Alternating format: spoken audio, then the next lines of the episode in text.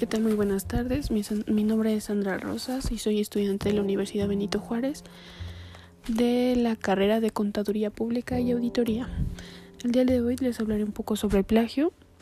Mm, bueno, como bien sabemos, el plagio es usar el trabajo, las ideas o las palabras de otra persona como si fueran propias, eh, sin acreditar obviamente de manera explícita de dónde proviene esta, esta información.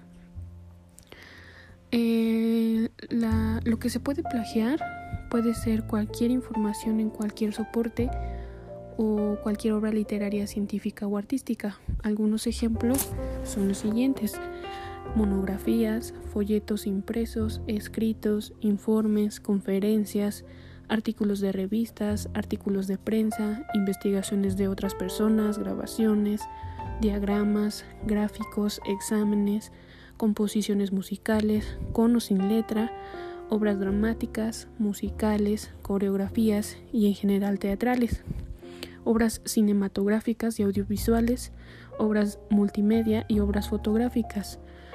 También se pueden plagiar la escultura, el dibujo, la pintura y demás obras plásticas, obras arquitectónicas y de ingeniería, programas de ordenador y bases de datos, formas de dibujos, signos, modelos, patentes, marcas, lemas y, frases divulgatorias de objetos producidos por las artes industriales. Y por supuesto las obras derivadas de las originales, como las traducciones, adaptaciones, revisiones, compendios, arreglos musicales, entre otros. La información ajena es propiedad de otra persona independientemente de que sea gratis o no, o de la plataforma en que la hayamos accedido a ella. Nuestras, palabras nos pertenecen y no pueden utilizarse sin nuestro permiso.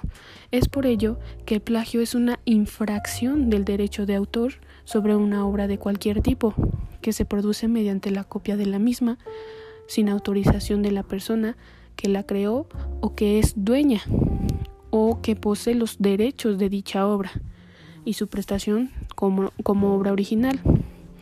El plagio, el, plagio posee dos características sumamente importantes.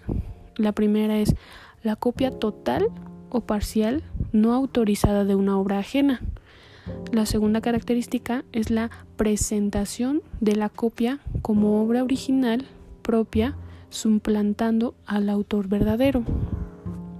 Es decir, Em, se comete un plagio cuando se divulga, eh, publica y reproduce una obra a nombre de un autor distinto del verdadero, atentando a sus derechos morales y patrimoniales, ya que se usurpa su autoría y se defraudan sus intereses económicos.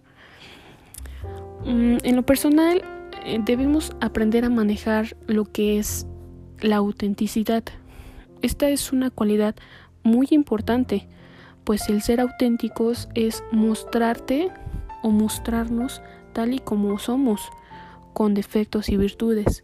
Dirían por ahí, nos mostraríamos sin máscara, pues esto permite que los demás seres humanos puedan conectar con nosotros o contigo a, nivel más profundo. Y para concluir, eh, me gustaría dejarles esta frase la cualidad de la autenticidad exime totalmente al plagio. Muchas gracias.